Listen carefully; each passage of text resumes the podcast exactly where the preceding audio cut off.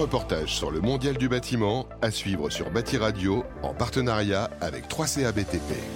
Séverine Bastard, bonjour. Vous êtes directrice innovation et des coopérations formation initiale des enseignements supérieurs pour FFB Île-de-France Est. Selon vous, quels sont les grands enjeux de l'innovation dans le bâtiment? Euh, Il y a un enjeu d'innovation important parce que c'est un secteur euh, qui euh, fait l'objet d'importantes mutations, mutations technologiques, mutations numériques, mutations aussi sociales, qui nécessitent du coup de la part des entreprises qu'elles s'adaptent, qu'elles travaillent ensemble, qu'elles collaborent un peu plus sur toute la filière de l'activité, des maîtres d'ouvrage aux maîtres d'œuvre jusqu'aux entreprises. Et puis effectivement des innovations technologiques qui nécessitent de faire un peu plus de veille et euh, justement d'être en contact avec euh, des euh, structures, des fournisseurs de solutions innovantes qui vont être à même d'accompagner les entreprises dans leur nécessité de mutation.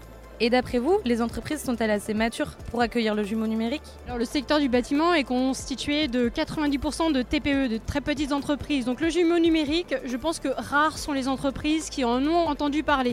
Et pourtant, effectivement, ça commence à venir. C'est tout l'intérêt de euh, travailler avec différents partenaires que de permettre à ces entreprises et à tous les acteurs de la construction de euh, voir comment ils peuvent en fait être informés euh, sur les jumeaux numériques et l'intérêt en fait et d'un point de vue euh, construction et y compris sur la rénovation des bâtiments. Et cela passerait donc par de la formation? Certainement, ou en tout cas par l'accompagnement à la prise en main vraiment de, de cet outil et vraiment adapté à la typologie des entreprises, à la nature des chantiers. Construction, rénovation, c'est certainement pas la même utilisation.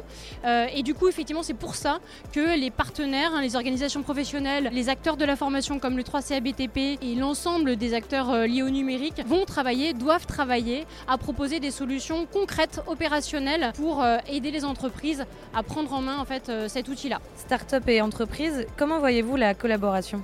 Les entreprises ont besoin de euh, rencontrer les startups. C'est pour ça qu'on travaille avec euh, par exemple le WinLab 3C BTP qui nous permet hein, de et référencer et mettre en relation des entreprises et des startups.